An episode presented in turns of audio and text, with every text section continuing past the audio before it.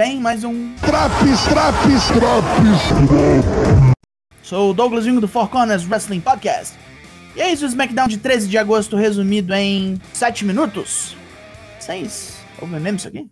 Olha, de vez em quando eu duvido. O que, que você acha, Luiz Manuel? Eles ouvem? É claro, é claro, é claro.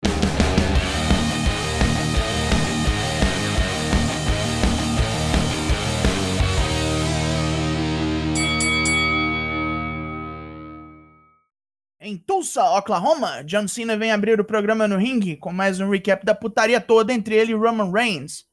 Cena diz que mais uma vez, Roman é total decepção.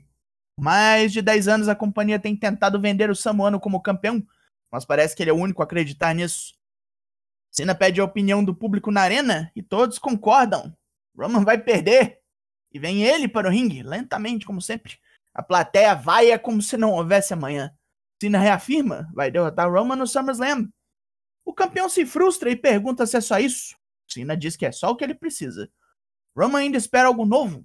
Cena então larga fogo numa promo brutal que assinala os graus de proteção criados pela empresa para manter Roman seguro, como seus ex-companheiros de Shield e sua habilidade no ringue. Cena sabe que vai apanhar. Ele só precisa aguentar até Roman se cansar. E um, dois, três. Ele vence. 17 títulos. A história será feita. Ele só precisa aguentar e ganhar. Cena vai pular as barricadas como CM Punk fez e levar embora o título para Hollywood. Fudida essa promo. Podem procurar para assistir. A melhor em muito tempo de programa. Disputa de título agora. Luta 1, Shinsuke Nakamura versus Apollo Cruz. Título Intercontinental. Rolam distrações de Rick Boogs e do comandante Aziz logo de cara, fazendo com que o juiz expulse ambos. Sem a ajuda de nenhum dos lados, o pau come na sinceridade, com Apollo na vantagem. Mas ao ter seu Frog Splash interceptado por um par de joelhos, o campeão leva a ruim. Nakamura estraga Apollo com chutes, um landslide suplex e finaliza com Kinshasa. Já rolaram seis meses? Porque o Nakamura ganhou o título. Montez Ford e Angelo Dawkins aguardam na Gorilla Position por sua luta. E Kayla Braxton pergunta se ambos não estão com medo de Otis. Montez Ford diz que não é nada para se preocupar aquele gordo. E ele não está preocupado, está pilhadão. Novamente, ambos querem a, a fumaça. Luta 2, Street Profits versus Alpha Academy. Montez Ford e Chad Gable duelam loucamente com Catch, até Otis entrar e tratorizar os esportistas mas ao dar um tapinha nas costas de seu pupilo para parabenizá-lo, Chad Gable acidentalmente faz tag e se fode.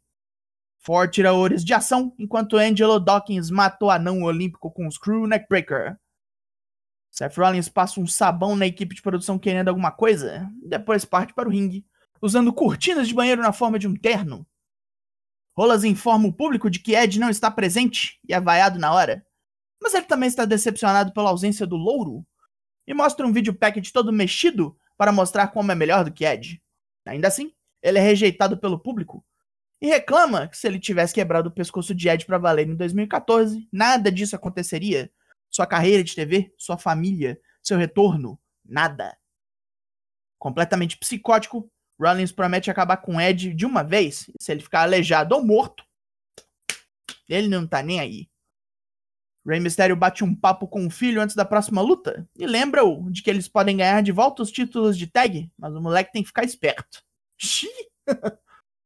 luta 3: The Mysterious vs The Dirty Dogs. Rey leva uma coça dos cães, mas aguenta o bastante para botar o filho no combate e Dominic faz o que pode.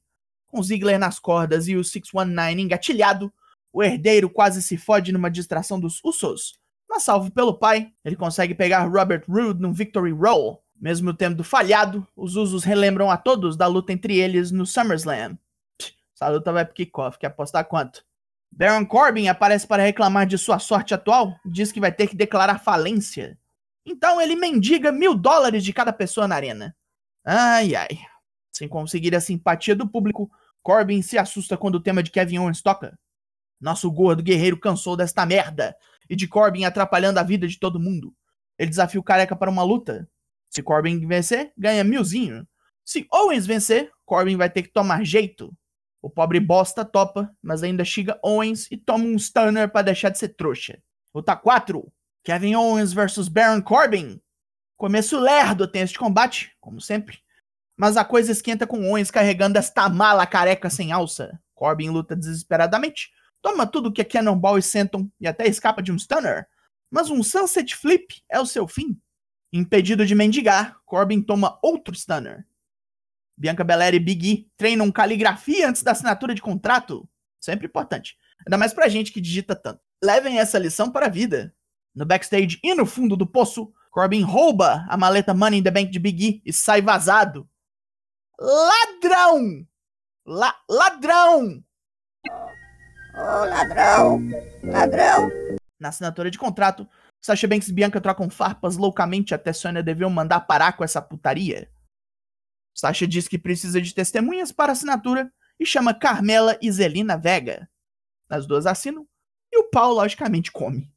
Bianca despacha as amiguinhas, as amig, mas Sasha vem na trairagem com Backstabber e encaixa o bank statement usando a trança gigante da moça como apoio. E ficamos por aqui. Pontos positivos? A promo do Cena foi muito boa, foi muito mais do que esse programa merece, papo sério. Foi a melhor coisa do programa também.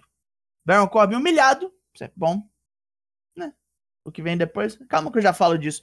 Seth Rollins descontrolado da periquita também foi maneiro. Maneiro. Pontos negativos. Não teve luta feminina. Os mistérios com a lei do mínimo esforço. Aquela pataquada do Corbin roubando a maleta. Esse filho da puta né? Os caras humilham, humilham ele e de repente vem isso. Ah. A assinatura do contrato foi essa bosta louca. Carmela e Zelina Vega burras, né? Podiam ter assinado o contrato e dado a volta na Sasha, igual a briga lá do, do Balo, que o Corbin atrapalhou. De novo, o Corbin cagando as coisas. Enfim, pouquinho bosta, né? O SmackDown dessa semana leva um 4 de 10. Está saindo pela tangente o Draps. Como todos sabem, nós temos lives toda terça e quinta no Twitch, sempre às 8 horas da noite. E o podcast da semana em algum momento da quarta-feira para você, onde você vai buscar os seus podcasts. Eu sou o Douglas e nós somos o Four Corners Wrestling Podcast e eu volto na semana que vem. Logo mais tem mais e até! Cale-se, Luiz Manuel. Yeah, that makes sense.